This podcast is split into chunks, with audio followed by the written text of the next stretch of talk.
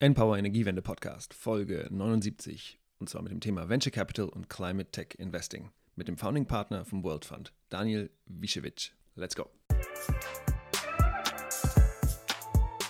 Also wir haben drei Probleme erkannt, äh, warum es eine riesen Investitionslücke gibt. Also das ist eben äh, das Problem.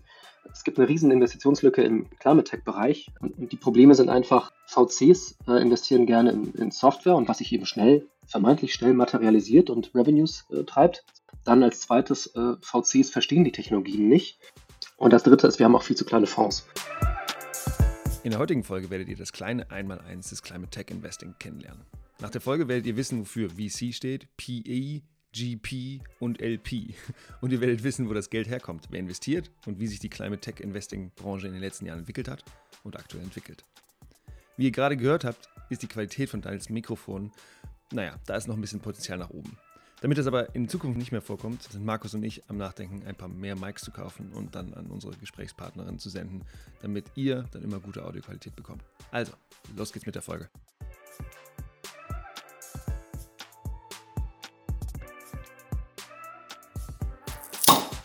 Ja, war ganz schön leise, aber ein bisschen hat es geploppt. ich ich habe gar nichts gehört. Ich gar nichts gehört.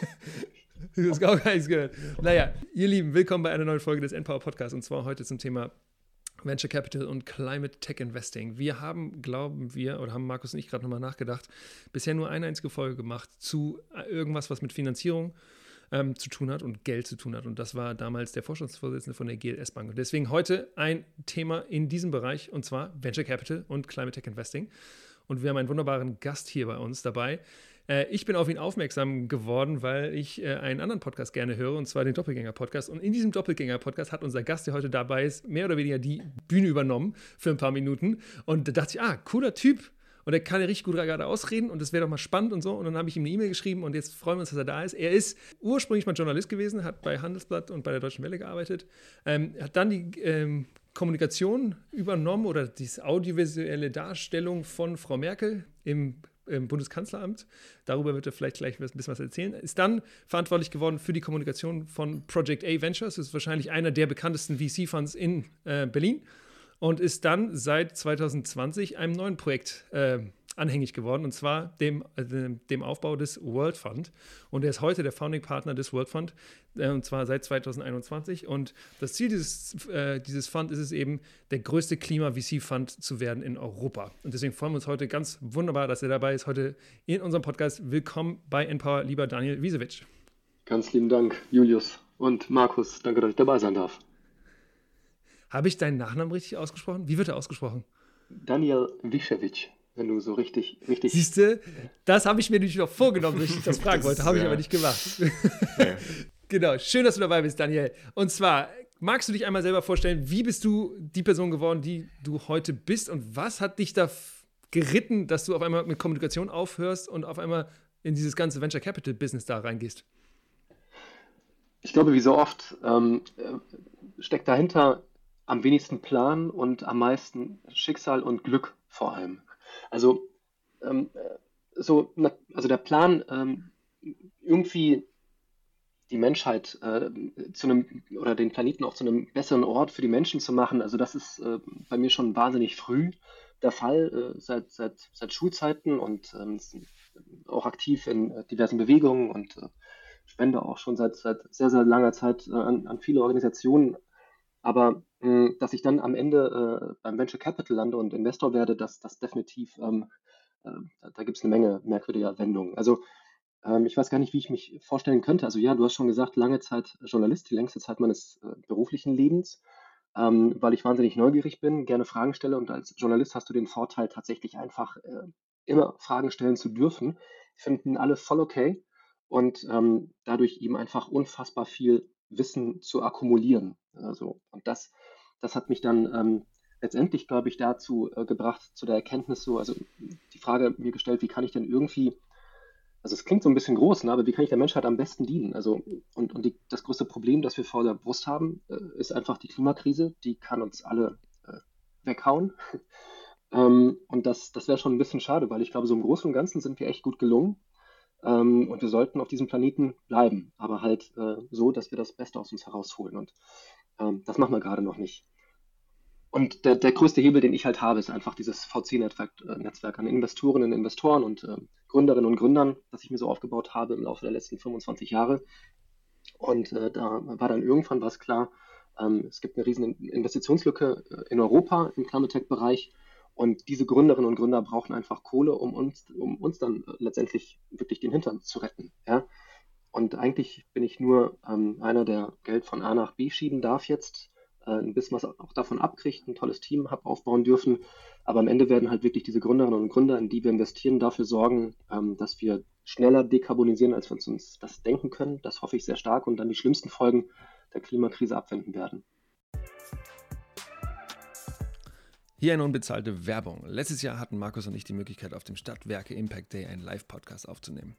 Der Stadtwerke Impact Day oder auch Hashtag SID ist eine inspirierende Mischung von echten Neumacherinnen aus der Welt der Stadtwerke, der Städte und der Kommunen. Für einen Tag und eine Nacht geht es auf dem digitalen und analogen Klima-Event nicht nur um die Frage, wie schaffen Stadtwerke mit ihren Städten und Kommunen die 1,5 Grad, sondern auch, was haben sie bisher geschafft und was liegt noch vor ihnen und wie können sie über sich hinauswachsen, um tatsächlich einen Beitrag zur Realisierung des 1,5 Grad Ziels zu leisten.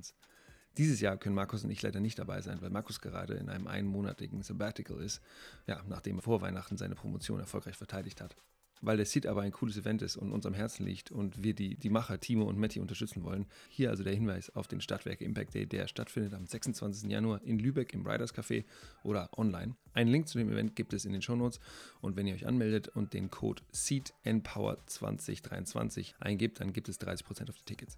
Wenn ihr also im Stadtwerke-Universum arbeitet, dann freuen wir uns, wenn ihr beim Stadtwerke Impact Day dabei seid und vorbeischaut und zwar, wie gesagt, am 26. Januar. Alles weitere in den Shownotes oder unter seed.earth, also S-I-D.E-A-R-T-H. Unbezahlte Werbung. Ende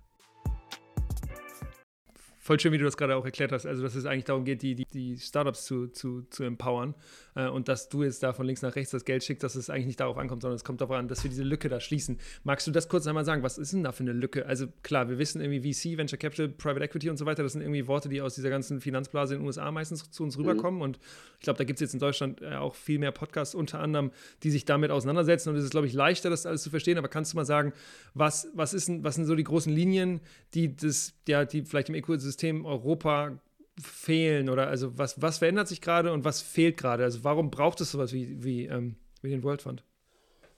Es verändert sich zum Glück viel und es braucht den World Fund und viele weitere ähm, VCs, die in diese Technologien investieren, in die wir ja vorher mit, mit Forschung, Forschungs- und Entwicklungsgeldern ähm, investiert haben. Ähm, die Sache ist ja, dass wir in Europa führend sind, was Klimabewusstsein betrifft, auch Klimakrisenbewusstsein im Vergleich zu vielen anderen Kontinenten. Also wir, wir haben im Großen und Ganzen schon gecheckt, das ist wirklich eine Riesenkrise. Gleichzeitig investieren wir auch äh, in Forschung und Entwicklung. 28 Prozent aller Climate Tech-Patente weltweit kommen aus äh, Europa, knapp die Hälfte davon aus Deutschland.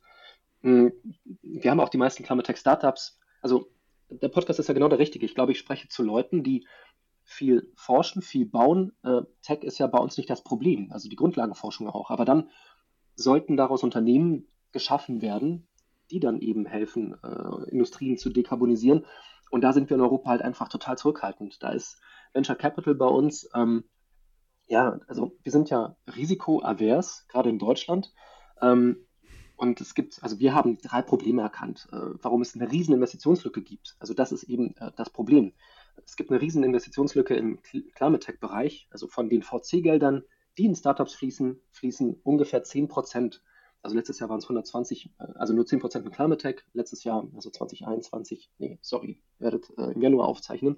Deswegen im Jahr 2021, im Jahr 2021 waren äh, 120 Milliarden Euro in Startups äh, sind, äh, sind geflossen und nur 11 Milliarden ungefähr oder knapp 12 Milliarden in Climate Tech, also knapp 10% So, aber genau, und, und die Probleme sind einfach, ähm, VCs äh, investieren gerne in, in, Software und was sich eben schnell, vermeintlich schnell materialisiert und Revenues äh, treibt, so Deep Tech und wirklich äh, ja, Technologien, die auf enormer Forschung und Entwicklung äh, fußen, die haben in der Regel hohe CapEx, also Capital Expenditure, sprich du, du musst halt eben häufig Fabriken bauen, du hast Hardware-Komponenten, so, äh, lieber Finger von lassen.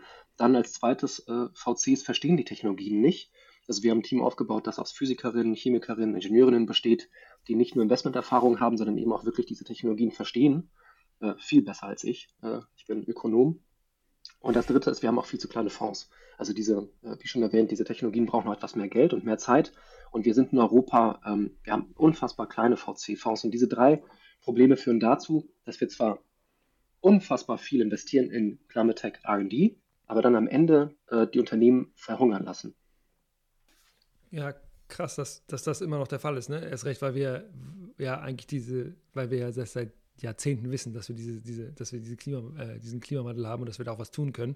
Äh, deswegen ganz spannend von dir, dass du gesagt hast, dieses, dass die, das Awareness schon auf jeden Fall da ist, aber dass wir vielleicht ein bisschen zu risikoavers sind.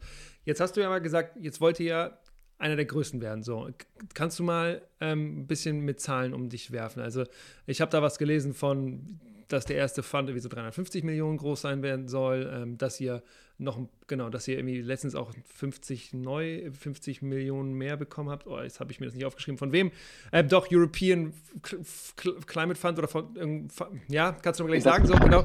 Ähm, aber kannst, genau, kannst du noch mal sagen, wie funktioniert sowas alles? Also, weil ihr habt, du hast gesagt, bevor es euch wirklich gab, habt ihr schon investiert. Und jetzt frage ich mich, wenn das Geld reinkommt, wie kann man es denn dann schon investieren, wenn, wenn der ganze Fund noch gar nicht geschlossen ist? Weil, wenn ich das richtig verstehe, hast du ja immer so, so mehrere Generationen von Fonds. Das heißt, ihr fangt jetzt wahrscheinlich an und macht dann mehrere Generationen langfristig, aber ihr investiert schon, obwohl noch gar nicht der erste Fonds geschlossen ist. Kannst du das nochmal, so dieses, wie funktioniert dieses ganze Venture Capital Zeug? Oder wir Markus müssen da ganz davor nochmal grundsätzlich diese Begriffe klären, weil ich glaube, genau, ich glaube, okay, das ist für euch jetzt völlig verständlich. Ich glaube, dass ganz viele Leute das vielleicht nicht wissen.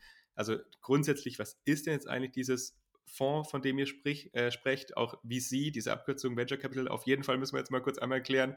Also will man doch vielleicht einmal kurz da, damit anfangen, bevor wir dann wirklich in diese, in diese Themen reingehen. Also kannst du das nochmal kurz bitte. Ich bin bitte so froh, erklären. dass Markus ja, genau, da ist. Das ist, glaube ich, nicht unrelevant, um das für diese Folge jetzt zu verstehen. Sehr gerne. Also es gibt ähm, Unternehmen, wenn die entstehen, äh, sind die ja in verschiedenen Phasen. So, und wenn die gerade erst gegründet werden, äh, sind sie eben in der Gründungsphase und das kann dann eben die äh, sogenannte Pre-Seed oder Seed-Phase sein und dann irgendwann, wenn das Unternehmen gewachsen ist, ist es in der Series A, dann hat es eine, eine dann nimmt es Gelder auf aus einer Series A, B, C, D, E. So, und also du hast in der Regel dann eben diese Seed-Phase, dann hast du die Early-Stage-Phase und dann hast du die Growth-Phase. Und Wagniskapitalgeber, also Venture Capitalists, investieren in der Regel sehr, sehr früh.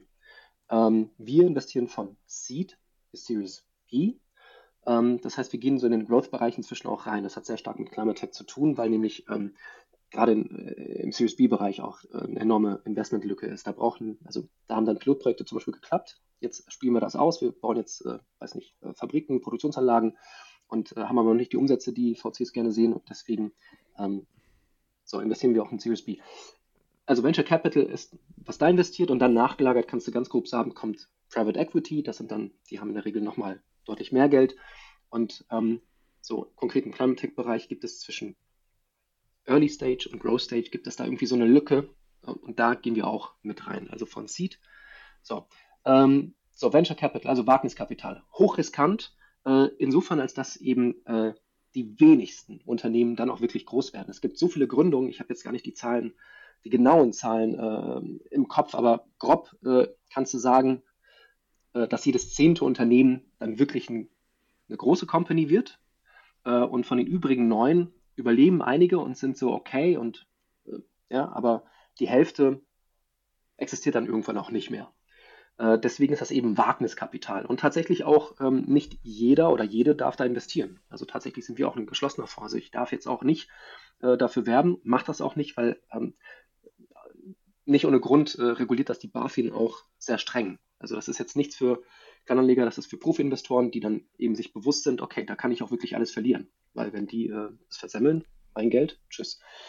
So, also deswegen. Was ist die BaFin, Daniel? Äh, die BaFin ist die, äh, die, die Bundesaufsicht für Finanzdienstleistungen. Ich glaube, das ist die Abkürzung. Die kontrolliert dann eben äh, Vermögensverwalter, Kreditinstitute, Banken. Die die Wirecard versemmelt haben, zu prüfen. Richtig, genau, genau. Also wenn die da in dem Fall einen besseren Job gemacht hätten, ja, genau, wäre wär sowas nicht passiert. Aber jetzt, ähm, genau, schauen die da eben auch sehr genau hin und äh, passen auf. So, ähm, erklärt das Venture Capital einigermaßen? Also man muss ins Risiko gehen und das ist leider, äh, würde ich sagen, bei uns eben sehr unterentwickelt, ähm, aufgrund eben dieses Risikos, das ich gerade beschrieben habe.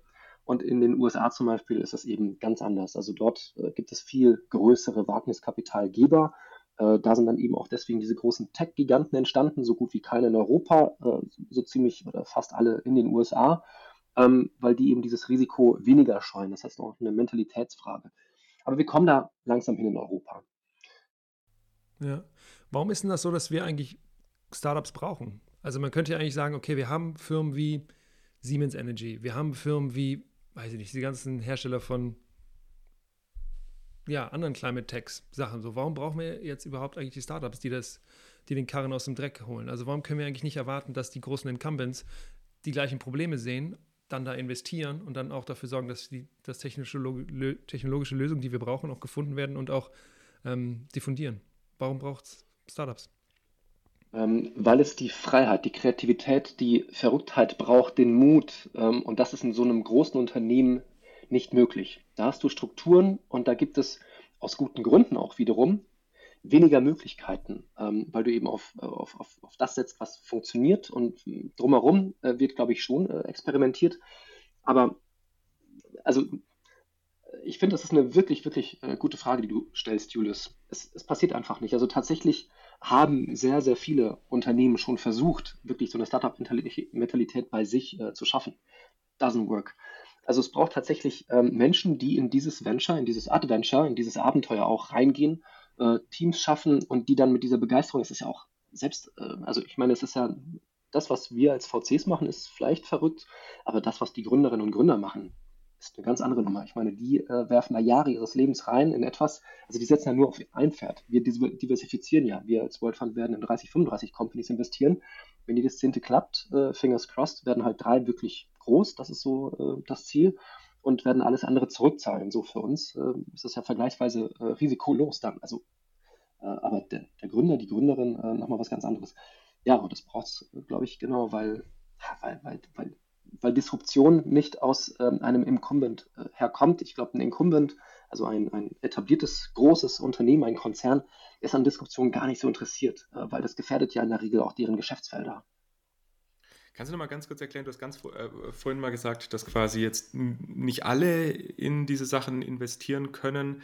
Kannst du noch mal was zu diesem Fonds sagen, den jetzt da macht? Also was, was genau passiert da? Du hast gesagt, ihr investiert in 30, 35 Unternehmen. Also was genau ist diese Aufgabe von diesem, ja. von diesem Fonds? Was, was passiert da? Wie genau funktioniert das?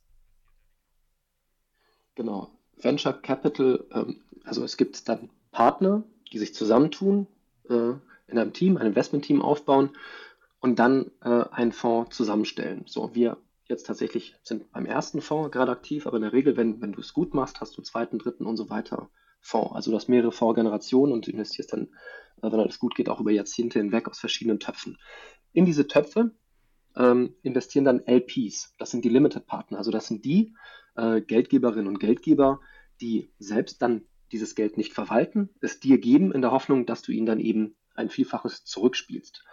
Äh, die sind auch Limited Partner, weil die eben nicht haften für das, was du tust. Also die haben tatsächlich, ähm, äh, also letztendlich hast du äh, Verantwortung Freiheit, dann auch so zu investieren, wie du es für richtig hältst. Ähm, musst aber natürlich im Rahmen dessen, was du in einem Vertrag, das nennt sich das Limited Partner Agreement, ähm, was du da festschreibst, dass du in diesem Rahmen dann, dann natürlich auch agierst. Äh, äh, dafür bist du dann auch haftbar. Und dann geht es tatsächlich, ähm, natürlich erklärst du vorher denen, die dir das Geld geben, was du damit vorhast. Äh, und bei uns ist es eben sehr stark äh, Climate Startups, die dekarbonisieren. Wir haben dafür eine Methodologie entwickelt, äh, das Climate Performance Potential. Also wir versuchen Technologien zu erkennen, die das Emissionseinsparpotenzial von 100 Megatonnen CO2 oder Äquivalenten pro Jahr haben, also wirklich signifikant dekarbonisieren können. Ähm, und setzen eben darauf, dass das, ähm, dass das auch die wertvollsten Unternehmen sein werden der nächsten Dekade. Also das ist so unser, also wir hoffen sehr stark, dass, dass unsere Welt dekarbonisieren wird und dass diese Unternehmen dann eben äh, aufbauend auf diesem CPP, auf diesem Emissionseinsparpotenzial, dann eben entsprechende Nachfrage generieren werden und dann auch entsprechend wertvoll. Okay. Mhm. Antwort, beantwortet das deine Frage? Ja, genau. Vielleicht noch eine Frage. Diese Limited Partners sind dann Unternehmen oder ist das auch Privatpersonen? Weil du vorhin gesagt hast, ja, dass Privatpersonen eigentlich es mhm. nicht ganz so leicht ist, für, für die in solche Sachen zu investieren. Genau, das sind ausschließlich professionelle Anlegerinnen und Anleger, äh, die mit Summen von äh, mindestens 200.000 Euro investieren können. Family Offices, also das sind dann eben Vermögensverwaltungsbüros von äh, wohlhabenderen Familien. Das sind dann institutionelle Anlegerinnen und Anleger wie Banken, Versicherungen oder eben sogenannte Fund of Funds, die dann wiederum quasi Töpfe schaffen, um dann in Fonds zu investieren. Fund of Funds, die haben dann wiederum auch eigene Geldgeber. Das sind dann aber auch staatliche Geldgeberinnen und Geldgeber. Ne? Also der Europäische Investitionsfonds, äh, der bei uns 50 Millionen investiert hat, äh, das, äh, das ist ein Fonds, der aus europäischen Steuergeldern zusammengestellt wird. Also Europa hat selbst gesehen, okay, ähm, wir wollen unsere, das Geld der, der europäischen Steuerzahlerinnen und Steuerzahler ähm, diversifiziert anlegen. Da gehört die erste Klasse Venture Capital mit hinzu, über die letzten 20, 30 Jahre auch überdurchschnittlich performt. Ähm, da wollen wir einen Teil dieses Geldes auch da anlegen. Und dann gibt es ähm, genau auch Corporates natürlich, die äh, investieren können, also Unternehmen. Okay, und jetzt dürfen wir zu Julius seiner Frage ganz vom Anfang zurückkommen. ich habe immer noch schlechtes Gewissen, dass ich da so vorgeprescht bin, weil ich mich so gefreut habe, heute mit Daniel viel sprechen zu können. Ich so, ah, ich habe sogar einen Podcast gehört und so. Und ja, ja, nee. Ähm, sag mal, wie ist es denn du, du wirst mit solchen Zahlen um dich. Und ich glaube, das ist natürlich, wenn man im VC-Bereich unterwegs ist äh, oder Private Equity, ist das normal, mit solchen Zahlen um sich rumzuwerfen.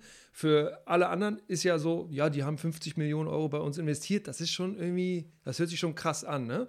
So die Frage ist, wie kommt man denn dazu, sowas zu bauen? Und zwei Jahre nachdem du angefangen hast, sowas zu bauen, möchte die Europäische Kommission, also European Investment Fund ist wahrscheinlich ähm, kontrolliert von der Europäischen Kommission, würde ich jetzt von ausgehen. Kannst du sagen, wenn Correct. das falsch ist. Wie kommen die dazu, euch 50 Millionen zu geben? Also, weil, also ich würde denken, du, man muss da ja wahrscheinlich lange Reputation aufbauen. Ihr habt das in zwei Jahren gemacht, ja. Also es ist ja irgendwie schon, das ist ja schon mind-blowing. So. Und die Frage ist, also was, was macht ihr anders? Oder wie funktioniert sowas, dass, dass man so einen Vorschuss an Vertrauen bekommt, um dann solche großen Mengen an Geld zu verwalten? Ja, gute, sehr gute Frage. Ähm, meine Mitgründerinnen und Mitgründer, also vor allem die, äh, ich auch, aber äh, gemeinsam, alle gemeinsam haben wir einen äh, sehr guten ja, Track Record. Also Track Record ist eben äh, das, äh, was hast du vorher, wie hast du vorher investiert? So, und wir haben äh, insgesamt in mehr als 70 Unternehmen, Startups investiert gehabt.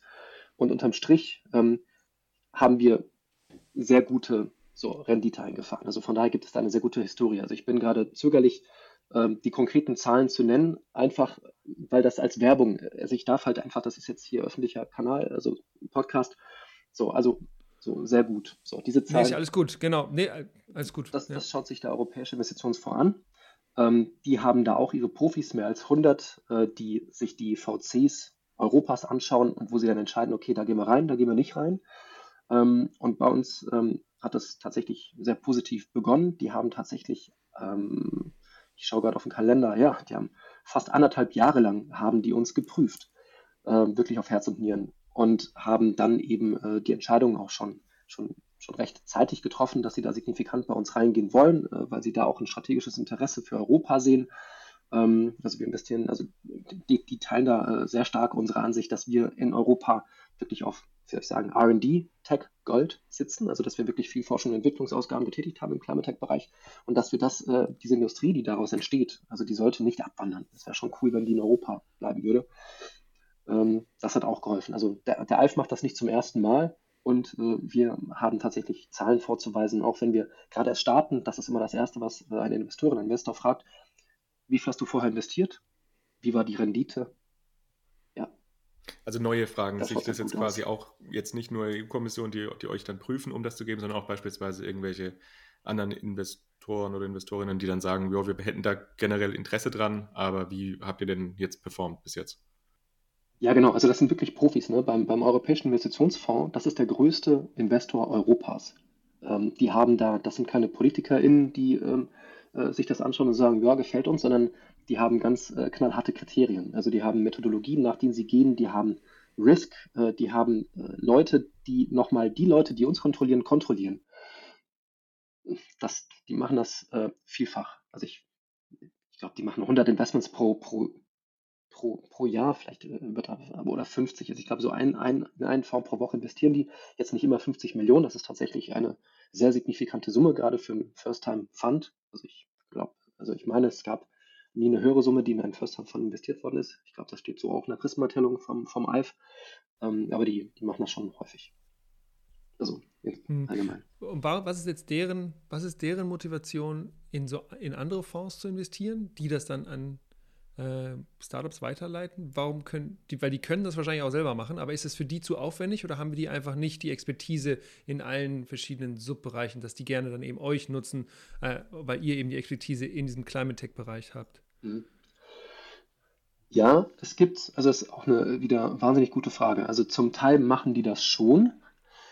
Ähm, es gibt, es gibt, also es gibt den European Innovation Council, EIC. Der hat tatsächlich, ich meine, es sind 10 Milliarden äh, zur Verfügung, um das in Deep Tech Startups zu investieren. Wobei sie selbst machen zwar eine DD, also eine Due Diligence, eine Risikoprüfung, also die checken äh, tatsächlich. Genau, was jeden, ist das? ja. ähm, aber die gehen, äh, die, die doppeln immer nur. Also sprich, wenn Privatkapital irgendwo reinfließt und dann ähm, Terms, also Bedingungen aushandelt, zu den Bedingungen investieren wir in euer Startup, ähm, dann doppelt spiegelt das äh, der äh, EIC, European Innovation Council. Also von daher Direct Investments, sogenannte Direktinvestitionen in Unternehmen, das macht die EU tatsächlich äh, auch. Aber das meiste Geld geht tatsächlich über den AIF, über den Europäischen Investitionsfonds, äh, Investitionsfonds in Fonds. Deutschland macht das übrigens auch. Ne? Wir haben die KfW Capital, die investiert in Fonds. Ähm, wir haben äh, in Deutschland aber auch den sogenannten Deep Tech and Climate Fund ähm, mit einer Milliarde ausgestattet. Also der, ich weiß nicht, ob er schon gestartet ist, aber der soll dann eben auch, äh, ähnlich wie der European Innovation Council, Direktinvestitionen äh, als Spiegelung äh, in Startups tätigen. Vielleicht da eine, eine Frage dazu, und zwar, wenn jetzt beispielsweise die direkt investieren in ein Startup, also kannst du da mal was dazu sagen? Weil für mich klingt das ja jetzt erstmal so ein bisschen auch marktverzerrend, dass sie quasi sagen, ja, da investieren wir rein in andere nicht und geben denen damit dann im Prinzip auch, auch Kapital, um was aufzubauen. Also kannst du da noch mal so ein bisschen was dazu sagen? Warum, warum dürfen die das und, und was ist der Sinn dahinter, dass die das machen können? Der Sinn, der Hauptsinn ist, ähm, also äh, da müsst ihr natürlich mit, mit dem ALF selbst sprechen. Ne? Also ich ähm, vermute das äh, sehr stark, dass es vor allem zwei Gründe gibt. Der eine Grund ist völlig klar, spielt uns bitte deutlich mehr Geld zurück, als wir euch geben. Ja, es ist eine Finanzanlage. Zum anderen gibt es aber äh, natürlich auch bei solchen staatlichen Geldern auch strategisches Interesse. Also das, was ich vorhin ähm, äh, ausgeführt hatte, dass wir äh, unheimlich viele Forschungsausgaben haben in Europa und die daraus entstehenden Unternehmen, ähm, viele sind schon abgewandert. Also da haben wir tatsächlich Milliarden reingebuttert in Technologien, die jetzt äh, zu Unternehmen geworden sind, äh, in den USA vor allem. Das, das soll dann eben weniger passieren. Ja, dafür braucht es eben Töpfe und wir sind leider in der Privatwirtschaft dann noch sehr, sehr klein. Da müssen wir leider unser ähm, ja, Frühphasenfinanzierungs, unsere Frühphasenfinanzierungslandschaft von, von eben Startups, die müssen wir echt noch ordentlich anfüttern, ähm, da, da, da, haben wir noch zu dünnen Boden in Europa. Und da hilft der Staat ähm, mehr und mehr, äh, nachdem es jetzt eben jahrzehntelang gut ging. Ne? Also jetzt, jetzt kannst du das äh, auch konservativen Leuten ähm, ja durchaus nahebringen, dass, dass sie merken, okay, jetzt gibt es eine Historie und ähm, aus Diversifikationsgründen hat es auch Sinn, nicht nur Anleihen zu begeben oder Anleihen aufzukaufen oder eben in Aktien zu investieren oder eben im Immobiliensektor, Betongold oder in Rohstoffe oder whatever, sondern äh, zu einem diversifizierten Portfolio äh, auch eines Staates und eines jeden Anlegers und Anlegerin gehört dann eben auch VCPE, Venture Capital Private Equity. Ja. Also, um das nochmal zu spiegeln, was du gerade gesagt hast, dieses, dass da viele Industrien oder viele Firmen eben auch abwandern, sehen wir jetzt gerade auch im, im Direct Air Capture Bereich. Da haben wir vor zwei, drei Folgen was zugemacht, dass jetzt zum Beispiel die Policy-Bedingungen in den USA so viel besser sind als in Deutschland und in Europa und dass das einer der Gründe ist, warum jetzt ganz viele Projekte in den USA starten und dass vielleicht eben nicht die Leute dann eben in Deutschland oder Europa bleiben, sondern eben in die USA gehen und dann da Projekte äh, machen oder eben auch Firmen gründen. Deswegen da könnte das ja auch der Fall sein, dass es clever, clever wäre, wenn wir hier mehr Geld zur Verfügung hätten, um in solche, also Direct Air Capture zum Beispiel zu investieren. Jetzt kann ich die Frage, glaube ich, stellen, äh, wo mich Markus eben so ein bisschen äh, weg, weggeholt hat. Ähm, und zwar, Daniel, du hattest gesagt, es gibt diese Fondsgeneration, ihr macht jetzt aber, seid jetzt gerade im ersten und vielleicht gibt es dann noch Vorgenerationen danach, wissen wir noch nicht, weiß ich nicht. Kannst du diese, diese Struktur nochmal erklären? Also das heißt, wie kommt ihr zu dieser Zahl? Also, ihr habt diese 350 Millionen Euro da genannt. Also, warum sind es nicht 300? Warum sind es nicht 400? Also, wie, wie kommt man auf so eine Zahl? Ähm, mhm. Und dann, wann, wie viel Geld muss schon drin sein, damit die ersten Investments gemacht werden können? Weil ich glaube, mhm. auf eurer Webseite habe ich neun Logos gesehen.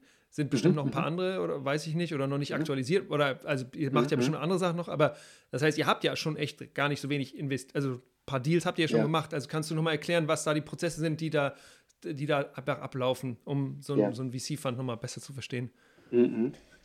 Genau, du kannst natürlich nur Geld ausgeben, nachdem du es äh, geclosed hast. Also nachdem du tatsächlich äh, mit deinen LPs einen Vertrag unterschrieben hast ähm, und du dann eben Zugriff hast auf dieses dir zugesagte Geld. Also es ist auch nicht so, dass dann ein LP ähm, direkt das Geld dann in den Topf gibt, sondern äh, du tätigst Investments und callst das Geld dann. Äh, und dann, ähm, genau, sagen wir mal simplifiziert, ähm, du hast einen 100 Millionen Fonds, investierst jetzt in ein Unternehmen 5 Millionen äh, und ein Investor, äh, der Einfachheit halber, äh, hält dann eben, weiß ich, 20 Prozent an deinem Fonds, dann callst du die eine Million äh, und wenn dann natürlich 20 Prozent, also, äh, also eben nur das Geld, das du wirklich dann konkret ausgibst. So, also wir haben tatsächlich dann eben, ähm, bei uns war das nochmal so ein bisschen special. Also wir, wir wussten, dass wir 350 Millionen raisen müssen und es einen großen Fonds, Climate Tech Fonds in Europa braucht. Da kamen wir einfach nicht umhin. Also es wäre für uns viel leichter gewesen, eine niedrigere Summe, deutlich niedrigere Summe anzusetzen. Äh, da wären wir dann äh, viel leichter hingekommen. Mhm. Es ist einfach äh, die Natur von Climate Tech Startups. Wie gesagt, viel Deep Tech. Ähm, es sind halt keine Apps, die unsere Forscherinnen und Forscher dann, wenn sie dann ihre Technologien zu Unternehmen machen, bauen. Keine Apps, sondern eben Labore Fabriken, ähm, Anlagen, äh, Hardware-Komponenten, also das, das äh, überhaupt so.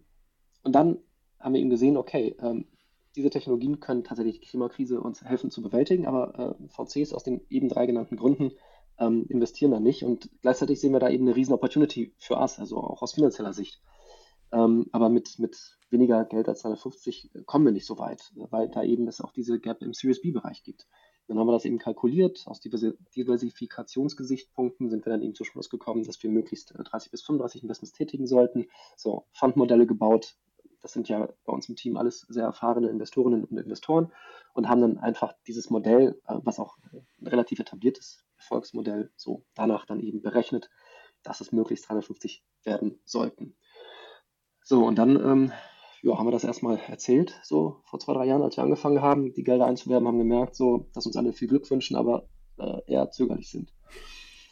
Ja, und dann sind wir halt, äh, wie soll ich sagen, dann, dann haben wir äh, ein Pre-Closing gemacht, dann haben wir tatsächlich etwas gemacht, was, was, was ich so auch noch nie gehört habe. Vom echten First Closing haben wir dann tatsächlich einfach Leute angesprochen und gesagt, pass auf, finanzielle Opportunity. Gleichzeitig ähm, müssen wir diesen großen Fonds und es haben tatsächlich, äh, also uns haben auch viele gesagt, die meisten, das wird eben nicht hinhauen. Keiner gibt dir Geld, äh, ohne dass du irgendwie äh, dich verpflichtest, dann das Final Closing auch wirklich ein Jahr später zu machen. Weil, also je später du reingehst, desto geringer für dich das Risiko. Ne? Also wir haben ja angefangen, ein Portfolio zu bauen mit diesen Gründungsinvestorinnen. Mehr als 100 haben wir dann tatsächlich gekriegt. Also wir haben tatsächlich eine signifikante Summe einwerben können mit dem Pre-Closing ähm, und haben dann eben ein Portfolio gebaut, womit wir dann, also das First Closing hatten wir erst äh, im Jahr 2022, äh, Spätsommer, ähm, womit wir dann tatsächlich dann die institutionellen Investoren dann überzeugen konnten, wie zum Beispiel den EIF oder äh, den, den, den, äh, die, den Pensionsfonds der äh, britischen Umweltagentur oder ebenso Investoren auch äh, wie, wie PricewaterhouseCooper. Ganz am Anfang unterstützt hat uns eben Ecosia auch massiv. Das ist, ein, das ist die Suchmaschine, die Bäume pflanzt. So, und mit diesen Gründungsinvestorengeldern konnten wir die ersten Investments tätigen. Das noch alles relativ versteckt unter dem Deckmantel von Ecosia, auch gar nicht kommuniziert äh, weil wir wussten, okay, wenn wir das jetzt früh rausposaunen, wir bauen hier den größten Climate Tech VC Europas, ähm, mit hoher Wahrscheinlichkeit klappt das gar nicht, dann, dann stehst du einfach doof da. So, und leider ist das auch wieder eine Mentalität. In Deutschland ist es dann nicht so, dass die Leute dir sagen, okay, du hast echt was gelernt. Das nächste Ding, was du machst, da stehe ich dir bei, weil aus den Fehlern, die du gelernt hast, wirst du bestimmt so gut gelernt haben, dass das nächste Ding, was du machst, gut ist. Nee, bei uns in Deutschland ist es leider Gottes eher so, dass, dass die Leute mit dir dann anders umgehen. Deswegen haben wir geschwiegen und sind dann eben erst äh, Ende 2021 in die Öffentlichkeit gegangen, als wir dann tatsächlich einen signifikanten Teil dieser 350 zusammen hatten und auch ja, schon das Portfolio ungefähr zusammen hatten, das du da gerade erwähnt hast. Mich würde jetzt noch mal ein bisschen interessieren, wie jetzt in dieser Gesamtstruktur von, von, von diesen Investments und so dieses Thema jetzt äh, Green Investment oder beziehungsweise das, was ihr jetzt macht, also dieses Climate Fund, Climate Tech im Prinzip reinkommt. Also wart ihr da jetzt die Ersten, die sowas machen? Gibt es da andere? Sind jetzt gerade andere auf dem Weg, auch sowas zu machen? Also kannst du da nochmal so ein bisschen Überblick geben, ja. wie aktuell einfach so, ja, wie sieht es denn aktuell aus? Genau, und eine Frage dazu noch, wie wurden denn Startups, Climate Tech Startups finanziert, bevor ihr zum Beispiel in den Markt gekommen seid? Also, mhm. ja. Ja, deutlich, deutlich geringer, also fast gar nicht. Es gibt eine Studie auch von PricewaterhouseCooper. Ähm, da werden die Jahre 2013 bis 2019 angeschaut. Und äh, obwohl wir die größten äh, Climate Tech RD-Ausgabe haben, sind in dem Zeitraum 2013 bis 2019 7 Milliarden US-Dollar in europäische Climate Tech Startups geflossen, ähm, rund 20 Milliarden in chinesische und knapp 30 Milliarden in US-amerikanische. Also da gibt es, also so, und das sind alles geringe Summen. Also das hat sich jetzt signifikant erhöht, zum Glück. Ähm, ich glaube, dass tatsächlich die Fridays for Future Bewegung da eine Menge ausgemacht, hast, äh, ausgemacht hat. Da, also ich bin, äh, also ich, ich, bin, ich bin dieser Bewegung unfassbar dankbar. Ähm, und jetzt ist es auch ähm, einfach so, ja, es gibt neben World Fund weitere Climate Tech VCs. Ähm, nicht in der Größenordnung, aber es gibt ein Ökosystem von, ich würde grob schätzen, 30, 40 europaweit äh, VCs, die tatsächlich auf Climate sich fokussieren. Und was mich äh, fast noch mehr freut, ist, dass eben die traditionellen, vorher zögerlichen äh, VCs sehr stark auf Climate inzwischen auch umschwenken. Ähm, ich glaube, das liegt äh, sehr stark an zwei Gründen. Das eine ist, 2022 äh, war wirklich äh, kein gutes Jahr für VC in Europa, aber noch schlimmer in den USA. Da sind wahnsinnig viele Blasen geplatzt, also viele Kryptofonds, die vor die Hunde gegangen sind, Micromobility, Fintech-Überbewertung. es gab sehr viele Überbewertungen. Also leider ist im VC-Bereich gibt es, der Begriff FOMO ist schon sehr ausgeprägt, also Fear of Missing Out. In Climate, aus den besagten Gründen, auch wegen mehr Kapitalbedarf und, und äh, verstehe ich nicht, äh, lasse lieber die Finger von. Da gab es diese Blasen nicht. So, und jetzt, äh, das ist, glaube ich, der eine Grund, hier Finger verbrannt und da, das ist immer noch stabil. Also tatsächlich ist, äh, sind die Investments in die anderen VC-Bereiche signifikant runtergegangen. Und im Climate Tech-Bereich ist es 2022 gleich geblieben wie 2021, so, also sehr stabil. Und das äh, zweite ist äh, auch die Regulierung tatsächlich äh, hilft da natürlich. Ne? Also ähm, und auch, glaube ich, einfach unsere, wir Climate VCs. Also ich meine, wir, also mit World Fund haben wir co-investiert mit anderen traditionellen VCs, die, die dann auch unser Assessment schätzen. Also die glauben auch äh, an diese These, die wir, äh, die ich gerade formuliert habe. In einer Welt der Dekarbonisierung werden Technologien, die uns dazu verhelfen und, und die Unternehmen, die sie entwickeln, also die werden zu den wertvollsten der nächsten Dekade gehören. So, das, das, das ist das, was wir glauben und ich glaube, dass ähm, ja, das ist, glaube ich, äh, auch, auch traditionelle VCs glauben, da ist was dran. Das hat sich ja wahrscheinlich auch ziemlich stark geändert. Also, was du jetzt auch gesagt hast, gerade mit, mit Regulatorik. Also, ich meine, jetzt, jetzt auch in Deutschland. Deutschland ist natürlich auch wahrscheinlich ein großer Treiber, einfach ja auch auf europäischer Ebene. Und durch die, ja, durch die neue Regierung hatten wir jetzt auch in anderen Podcast-Folgen schon drüber gesprochen, dass da auch ein bisschen Drive dahinter ist, zu sagen, ja, wir wollen jetzt eben Erneuerbare ausbauen, wir wollen jetzt das und das und das, wir wollen eine Wasserstoffinfrastruktur aufbauen, etc. Also es hat ja wahrscheinlich auch einen großen Einfluss einfach drauf, dass man sagt, na, jetzt lohnt es sich auch in, in, in solche Technologien zu investieren. Ja, auch in den USA, der Inflation Reduction Act, also da, ist, da fließen Milliarden äh, Subventionen jetzt äh, in die grüne Trans Transformation. Das ist, also ich hoffe, dass der Green Deal, dass wir in Europa dann nochmal nachlegen, ähm, weil wir waren vorne, aber ja, aber genau, es hat sich, also es ist eine ganz andere Landschaft als vor zwei, drei Jahren noch. Aber wie ist das denn jetzt ähm, mit, mit generell mit diesen Technologien? Also jetzt ihr investiert ja andere auch. Also wie sucht ihr denn jetzt aus, in was ihr investiert? Also ist es schon so, dass ihr euch überlegt, beispielsweise eine neue Solarzelle, wenn da jetzt irgendwas ganz, ganz Spannendes ist und ihr da Potenzial drin seht? Oder also kannst du da noch mal ein bisschen was drüber sagen? Ich weiß jetzt gar nicht, wie viel du, du, ja. du auch über Einzelunternehmen oder sowas sagen darfst, aber mich würde natürlich auch interessieren, wenn du sagst, ja, hier, das ist beispielsweise ein sehr spannendes Konzept, was, was, was wir jetzt äh, gesehen haben und da jetzt investiert haben. Total gerne. Ähm, also bei uns, klar mit Performance Potential, äh, diese Methodologie, CPP-Methodologie, die wir entwickelt haben, ist für uns immer so die erste Frage. Ähm, ist diese Technologie in der Lage, mindestens 100 Megatonnen CO2 oder Äquivalente pro Jahr einzusparen? Und diese Methodologie fußt auf Dingen, die es schon gibt. Also das Project Drawdown, ein Verbund von mehr als 100 WissenschaftlerInnen, äh, die 2017 das Buch der Lösung herausgebracht hat, äh, Project Drawdown. Da werden 100 Technologien dargestellt, äh, in die wir investieren sollten, um die äh, Erderwärmung aufzuhalten. So, mit denen arbeiten wir auch zusammen mit Project Drawdown. Dann gibt es noch auch in den USA ein, ein Project Frame, das ein tolles Tool entwickelt hat, welches auch ermöglicht, das, äh, das Emissionseinsparpotenzial von Technologien abzuschätzen. Und dann gibt es noch, äh, das sind beides Top-Down Approaches, und dann gibt es noch Bottom-Up, äh, die Lifecycle Assessments, mit denen wir auch äh, drangehen und dann auch äh, ungefähr absch abschätzen können, welches Emissionseinsparpotenzial Technologien beziehungsweise dann auch Produkte etc. haben. So, und durch die Thesen, die wir geschrieben haben, auch im, im Laufe der letzten äh, drei Jahre, also wir sind ein thesengetriebener Investor, der proaktiv nach den Technologien sucht, die dieses Emissionseinsparpotenzial haben, wissen wir sehr genau, in welche Technologien wir investieren wollen, in welche nicht. Also wir bekommen pro Jahr mehr als 2500 Bewerbungen, äh, im Wesentlichen von europäischen Startups. Also daran siehst du auch die, den, den Bedarf. Ne? Also wir mit 350 Millionen ähm, sind ein Tropfen auf den heißen Stein. Also wir werden in 30, 35, wir, wir kriegen pro Jahr 2500 Bewerbungen. Also klar ist da auch die Hälfte kannst du dann, dann weg, dann sind immer noch 1000 da. Also ich, ich finde für meine Verzweiflung gar keine Worte, ähm, wenn ich dann gleichzeitig weiß, was, was für Milliarden und Multimilliarden wir in, in, in, in zum Teil Sachen reinblasen, nur aufgrund von Fear of Missing Out. Ähm, also, ach, so. Also, konkrete Beispiele. Ich bin, ich bin sehr glücklich, dass wir zum Beispiel investiert haben in eine äh, Precision Fermentation Plattform aus München, Planet A Foods heißen die. Äh, Sarah und Max äh, haben 1300 Quadratmeter Labor in München, also das war auch äh, nicht leicht, das zu kriegen, und äh, entwickeln da letztendlich jegliche Form von Lipiden oder von Fetten. So die, das erste Fett, das sie da im Labor nachgebaut haben, äh, ist die Kakaobohne. So die Kakaobohne ist äh, neben Fleisch verantwortlich, mitverantwortlich für, für ähm, Deforestation, also für die Abholzung des Regenwaldes.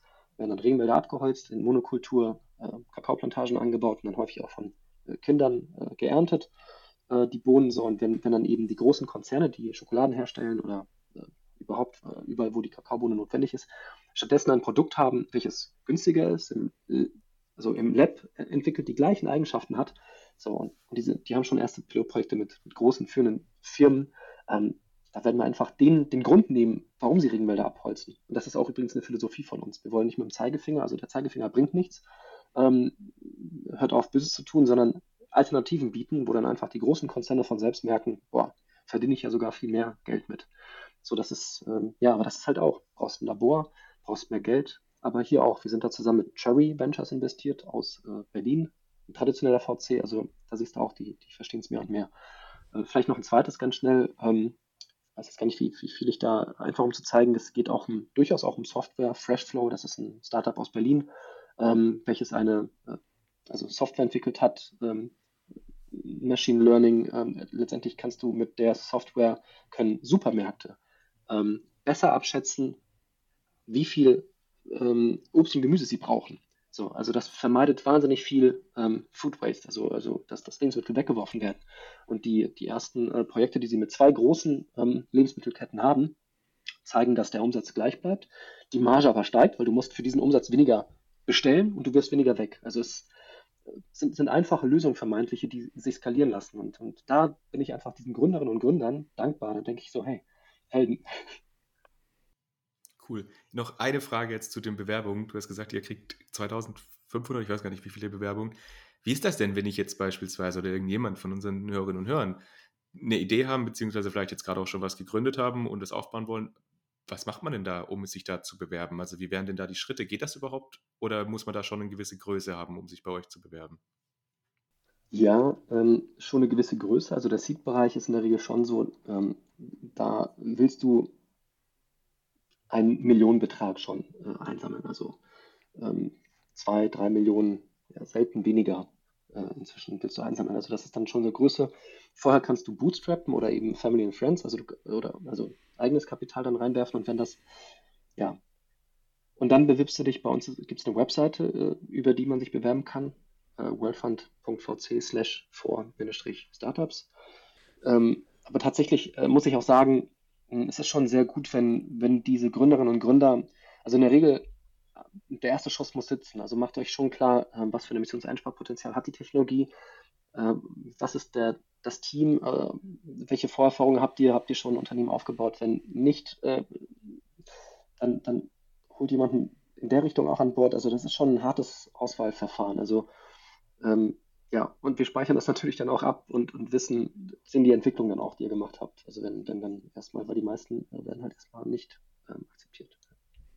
Vielleicht dann, ja, genau, da vielleicht der, der, der, der Punkt von, von der Mentalität. Das finde ich nämlich ganz spannend, was du jetzt gerade gesagt hast, quasi, dass ihr abspeichert und dann, dann schaut, was die gemacht haben.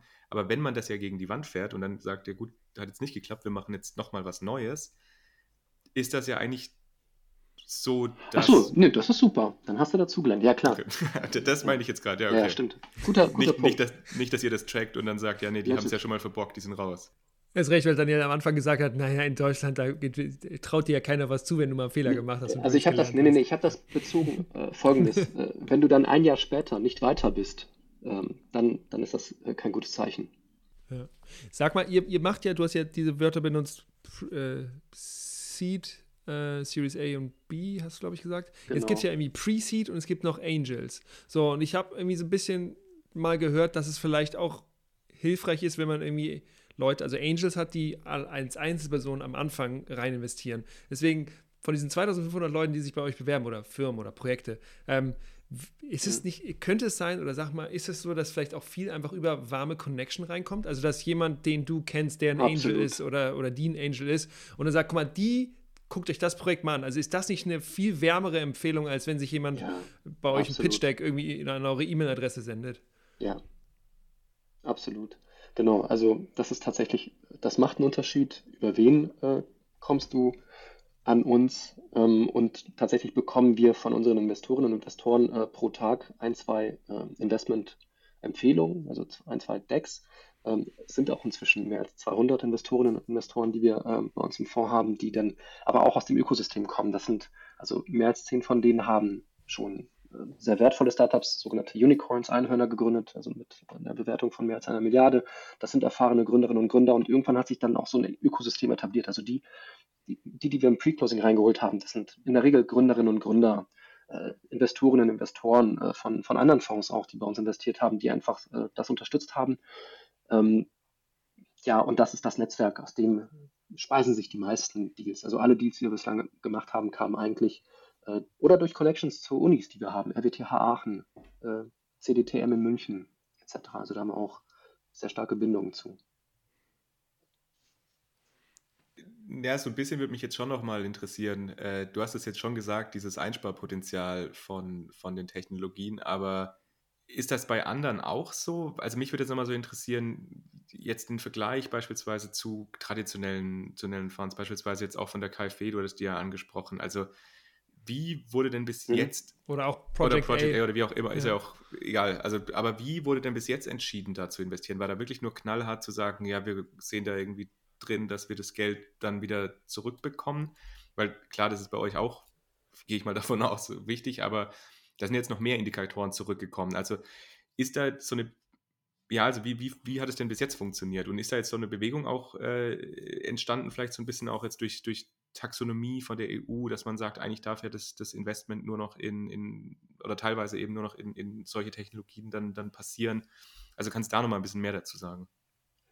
Genau, es sind, glaube ich, zwei Fragen, die du stellst. Das eine ist, ähm, ob wir unsere Investmententscheidungen, äh, also da bin ich auch dankbar, äh, jetzt, ob das jetzt nur CPP ist oder ob wir auch äh, Geld zurückhaben wollen. Also völlig klar, wir sind äh, hardcore genauso äh, unterwegs wie äh, ein traditioneller VC, der rein profit-driven ist. Wir meinen nur, dass wir jetzt hier ein KPI geschaffen haben, das uns äh, dann auch mit höherer Wahrscheinlichkeit äh, zu dem Profit äh, treibt. Also das ist äh, schon ähm, Capitalism. Ja? Ähm, daher wird nach CPP dann eben Team geprüft, äh, Markt geprüft, Competition geprüft. Also das ist, äh, das sind extensive DDs, so wie der Alf das mit uns macht.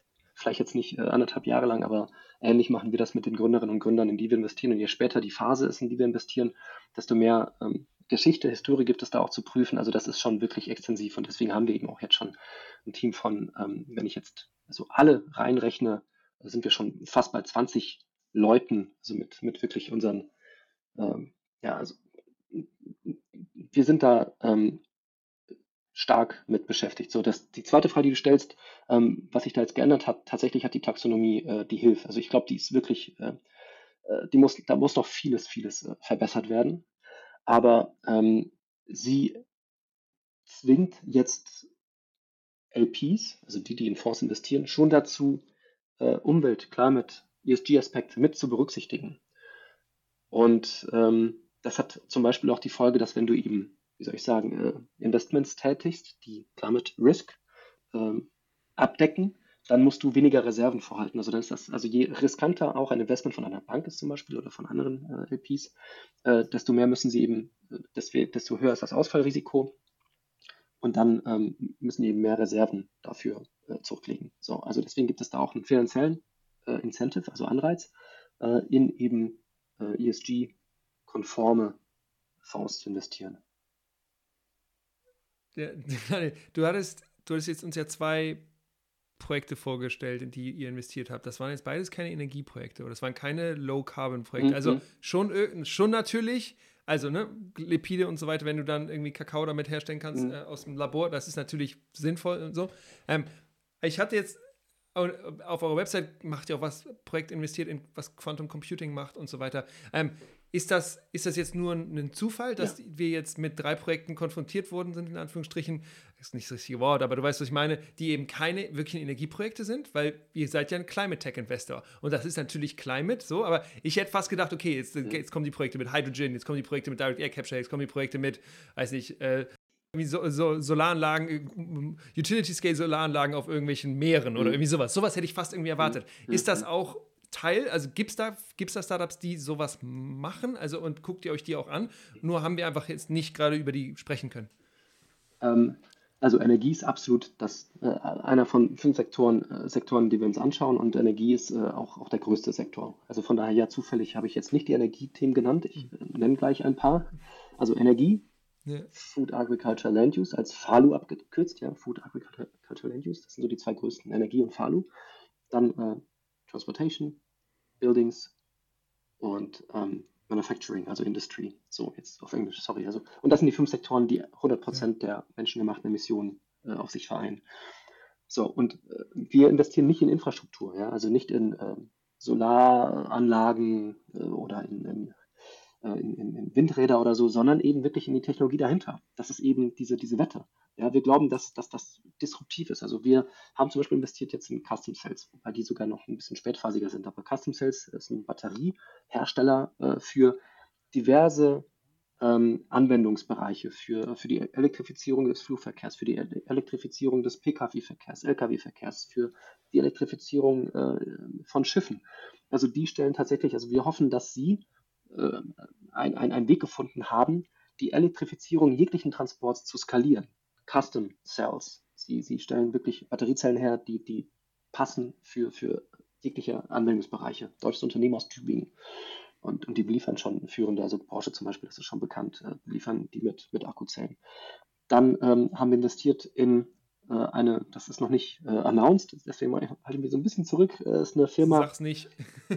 eine schwedisch-polnische Firma ist das, die ähm, eine Technologie ja, äh, erstellt hat, die, die es sehr stark begünstigen wird, dass Leute äh, Solar Roofs, ähm, also dass die Solardächer äh, installieren ja, werden. Ja. Also genau, Solaranlagen auf Dächern. Das ist ähm, also auch wirkt simpel, aber äh, wenn du wirklich dein Dach direkt äh, quasi zu Solar machen kannst, ist das glauben wir, äh, etwas, was dazu führen wird, dass noch mehr Solardächer äh, erstellt werden, als dass du auf dein Dach dann nochmal diese Solarlage draufpackst. Ähm, das ist äh, Energiebereich. Dann schauen wir uns äh, gerade auch eine Firma an im Batterie-Recycling-Bereich an. Äh, das ist ein Markt, der entsteht, ähm, wo, wohin mit den ganzen Batterien und was machst du mit den Rohstoffen danach? Äh, da gibt es auch EU-Verordnungen. Also gerade jetzt Ende 2022 ist da eine Menge passiert auf EU-Ebene, die diesen Markt auch unterstützt. Also Energie ist ein unfassbar großes Thema. Ach, spannend, voll gut, das auch nochmal zu hören. Ähm, genau, weil, ja, genau, wir sind ja auch ein Energiepodcast, ne? Genau. Aber dann lass uns doch jetzt in die Zukunft nochmal schauen. Äh, nimm uns mal mit. Du hast am Anfang kam, also ja, kam es so rüber, dass ihr diesen Fonds eben gegründet habt, aus dieser Frustration, dass es eben keinen großen Fonds im Climate Tech-Bereich gibt. Äh, jetzt sagst du, dass eben andere da Gott sei Dank auch mit aufspringen. In den USA andere, schon. Genau, Europa. Entschuldigung, genau, in Europa. So, wenn wir jetzt sagen würdest, in einer perfekten Welt, also klar, wir werden nie eine perfekte Welt haben, etc., aber wenn du sagen würdest, okay, was bräuchte es denn jetzt tatsächlich nochmal aktiv auf europäischer Ebene, damit mehr VC-Geld tatsächlich in, äh, in Climate Startups ähm, gechannelt werden kann. Also wer sind da äh, wer sind Akteure und Akteurinnen, wo du sagen wirst, okay, die müssen aktiver werden oder welche Policies brauchen wir ähm, oder wei weiß der Geier. Also was, was sind die Rahmenbedingungen, wo du sagen wirst, okay, das bräuchten wir noch, damit wir da einen besseren Impact hinkriegen. Also dass wir irgendwie auf der einen Seite diese Industrialisierung in Europa behalten und dass wir auf der anderen Seite eben möglichst schnell diese Technologien skalieren können, um tatsächlich dafür zu sorgen, dass die auch einen positiven Climate äh, Action äh, Impact haben. Ich nenne mal drei Sachen, es sind bestimmt mehrere, aber drei Sachen sind wirklich stand, stand out. Die Talente, die äh, Mitarbeiterinnen und Mitarbeiter, die üben einen verdammten Druck aus. Also wenn, wenn ihr einfach nur unbedingt in einer Company arbeiten wollt, die einen guten Impact hat, und das wollen mehr und mehr junge Menschen. Also inzwischen, äh, das ist auch seit Fridays for Future so massiv passiert. Ähm, das erzeugt unfassbaren Druck. Also ich, ich sehe, dass im Climate Tech-Bereich die Climate Tech Startups viel geringere Rekrutierungsprobleme äh, haben äh, von, von Top-Talenten, als das eben Startups haben, die dann jetzt irgendwie, weiß ich nicht, die nächste E-Commerce-Plattform bauen wollen oder irgendwas anderes, was, glaube ich, weniger positiven Impact hat. Ähm, also auch wir als Fonds, also äh, wenn du dir anschaust, wer für uns arbeitet, das sind auch Leute, die waren vorher bei top anderen Investmentfirmen und ähm, die hätten wesentlich mehr noch verdienen können und die hatten, also, und die haben sich entschieden, so, nee, World Fund, äh, weil ich lebe nur einmal und ich weiß, was auf uns zukommt und ich will äh, Teil der Lösung sein. Ähm, das zweite, klar, Politik, Regulierung. Also wir müssen äh, unheimlich, ich hoffe, dass wir, also Lobby ist bei uns in Europa leider äh, immer noch sehr stark und die Incumbents verdienen eine Menge Geld mit dem Status quo. Ähm, da, da, da braucht es auch Disruption und da weiß ich, da sind mir so ein bisschen, das weiß ich nicht mehr. Ich war ja fünf Jahre lang bei Angela Merkel, hatte auch mit dem Gedanken gespielt, selber so in die Politik äh, zu gehen, habe aber gemerkt, Disruption schwierig. Also, ähm, und das dritte ist, ähm, ja, wir brauchen ähm, mehr Kapital. Und das ist vielleicht, ja, weiß nicht, ob das das Wichtigste ist, äh, aber wir brauchen auch von der Regulierungsseite ähm, mehr Spielraum für Versicherungen, für Pensionskassen, Pensionsfonds, also die investieren in Europa, ähm, ein Zwanzigstel dessen anteilsmäßig als das, was die kanadischen und, und äh, US-amerikanischen Pensionskassen äh, so im PE- und VC-Bereich investieren. Ähm, da, da, da, da, brauchen wir einfach ja, mehr Freiheit für die, weil da sind Trillionen Gelder, äh, die dann eben nicht so investiert werden. Also da wenigstens so, so, so ein bisschen was. Ja, und das würde dann, ähm, ja. Und eigentlich, was ich noch hinzufügen muss, ist, ähm, wir müssen einfach die Investmentteams, da müssen Physikerinnen, Chemikerinnen, Ingenieurinnen äh, dabei sein. Also das ist halt ein, ein, eine wesentliche Hürde ge gewesen bislang für VCs, warum sie dann eben den Deep Tech, Climate Tech Bereich gemieden haben. Ähm, ja, nicht nur die Finances verstehen, sondern eben auch wirklich die Tech. Spannend. Ich hatte tatsächlich auch noch die Frage, was macht man denn, wenn man jetzt kein Startup hat, was man gründet und bei euch sich bewerben möchte, sondern was, wenn man jetzt tatsächlich mal Investmenterfahrung sammeln würde, sammeln wollen würde? Also, wo, was würdest du da empfehlen? Also genau von diesen Physikerinnen und von den Chemikerinnen, die du da im ähm, gerade mhm. angesprochen hattest. Also, weil ihr ja. könnt ja auch nicht alle aufnehmen, ne? So, also. Ich finde es aber auch, genau, ich finde es auch ganz spannend, also, dass ihr explizit solche Leute sucht. Und ich, ich, ich, kann da nur heute tatsächlich, witzigerweise beim Mittagessen, haben wir noch drüber diskutiert, über dieses, dass gerade so Physiker und, und, und, und Chemiker und so eigentlich sehr gut geeignet sind, weil so diese BWL, was man ja auch so ja. Binnenweisheit, dass man das ganz schnell eigentlich oder relativ schnell drauf bekommt und dass aber diese, diese Problemlösungsfähigkeit, äh, also wie man an Probleme rangeht, dass die eigentlich auch, auch ja. ganz spannend ist. Und deswegen finde ich das total cool, also dass ihr sagt, äh, solche Leute müssen da auch mit dabei sein. Ich hoffe, dass wir äh, Fellowships ähm, etabliert bekommen in Deutschland. Das ist ein Konzept, das in den USA bereits existiert. Das ist sowas wie ein Internship, aber besser bezahlt und für eben Leute, die schon Berufserfahrung haben oder eben Wissenschaftlerinnen und Wissenschaftler. Äh, wir haben auch Fellowships. Also man kann sich bei uns auch bewerben. Ähm, das ist dann vielleicht für, für, weiß nicht, für ein Postdoc klingt das vielleicht erstmal doof, das ist ja sowas wie ein, wie ein Praktikum, aber du kommst so dann eben in den Investmentbereich rein ähm, und Postdocs oder WissenschaftlerInnen, die sind nun mal einfach smart. Also das geht schnell. Und ich, äh, wir, haben, wir haben gute Beispiele auch innerhalb unseres Investmentteams, äh, aber auch bei anderen ähm, Tech-Heavy VCs, das sind Leute, die innerhalb von sechs Jahren wirklich in sehr verantwortungsvolle Positionen bei VC-Fonds gewachsen sind, die vorher Postdocs waren und die über so ein Fellowship reinkamen. Okay, die, von denen ich spreche, das sind äh, keine Deutschen, äh, leider, äh, das, also ich, außereuropäische, äh, außerdeutsche äh, Europäer und äh, Amis. ähm, so ein Fellowship, das, das äh, würde uns in Deutschland sehr gut tun, um WissenschaftlerInnen in, in den Investmentbereich hineinzubekommen. Ja, Markus, du bist doch bald Postdoc. wie, wie sieht es aus bei dir? Doch keine Lust mehr auf Fraunhofer? Endlich mal was Richtiges naja, machen? ich weiß ja, ich will mal schauen, aber ich bin eigentlich ganz glücklich bei der, auf der Seite, wo ich stehe. So wie Daniel das, so wie Daniel das gesagt hat, Geld von links nach rechts schicken. Das ist doch ein richtig guter Job. Ja. Nein. Lieber Daniel, Vielen Dank, dass du heute bei uns warst. Wir, wir sind gerade kurz davor, die, die eine Stunde Schallmauer zu durchbrechen und wir versuchen immer nicht drüber zu kommen. Aber in den letzten Folgen ist es öfters passiert. Deswegen ich, nee, ich hätte noch eine Sache. Ich hätte noch eine Sache. Ja, nein, du hast doch noch eine Frage. Hab, Markus, wir sind echt ich koordiniert heute. Ich habe vier Fragen und zwar habe ich noch no. vier Entweder-Oder-Fragen vom Anfang, weil du ja, weil genau, du ja die so haben wir vergessen. warst und direkt ins Thema reingestartet bist. Deswegen machen wir das jetzt am Ende. Ist mir egal. Ich frage dich jetzt okay. noch. Du darfst antworten äh, mit, mit, mit einem Wort, gerne aber auch noch einen Satz oder was dazu sagen, warum. Und heute in Karlsruhe, man glaubt es kaum, es hat geschneit, überall liegt Schnee, was wirklich sehr, sehr, sehr selten vorkommt. Deswegen an dich die Frage, Schnee oder lieber Sand? Schnee. Ich wandere gerne. Schnee. Wir hatten ganz am Anfang äh, im, im, Vorgespräch kurz drüber gesprochen, was du so gemacht hast, wo du herkommst und deswegen die Frage Köln oder Berlin? Hm, Berlin. Ähm, weil tatsächlich hier unfassbar viel los ist. Ich liebe Köln und das Rheinische, ähm, aber Berlin ist einfach Metropole und äh, Vibes. Ich, ich brauche das. Dann die Frage, Julius hat ja ähm, am Anfang in der Einleitung auch gesagt, dass du ja auch eigentlich am Anfang eher so im audiovisuellen Bereich unterwegs warst. Deswegen jetzt die Frage, audiovisuelle Dinge erstellen oder lieber beim Climate Fund arbeiten, beziehungsweise jetzt beim World Fund? Ähm, also definitiv beim World Fund arbeiten. Ähm, aufgrund der brillanten Leute, die mich inspirieren. Also wenn du die Klimakrise verstanden hast, kannst du ja schon durchaus in depressive Phasen äh, verfallen. Wenn du dann aber diese genialen Gründerinnen und Gründer äh, mit denen zu tun hast, da, da weißt du einfach, wir kriegen, wir kratzen die Kurve. Okay, und eine letzte Frage, mit der wir eigentlich ins Thema hätten einleiten können, wäre gewesen Venture Capital oder Private Equity?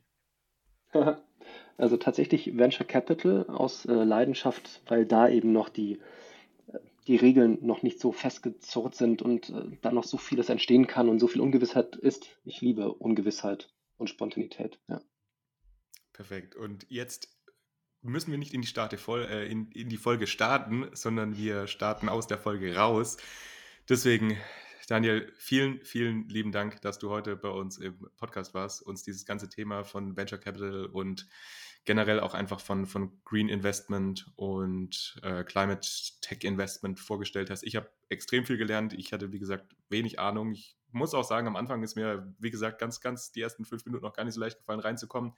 Aber jetzt habe ich, hm. glaube ich, selber auch deutlich mehr Wissen in dem ganzen Bereich aufgebaut. Deswegen vielen lieben Dank dir. Genau. Und alles Gute euch bei den weiteren Finanzierungsrunden und ein gutes Händchen bei den Entscheidungen, wo das Geld dann, dann auch tatsächlich hinkommt. Also, ganz, ganz lieben Alles Dank. Gute dir. Bye, bye, Daniel. Ciao. Ciao, ciao. Bye.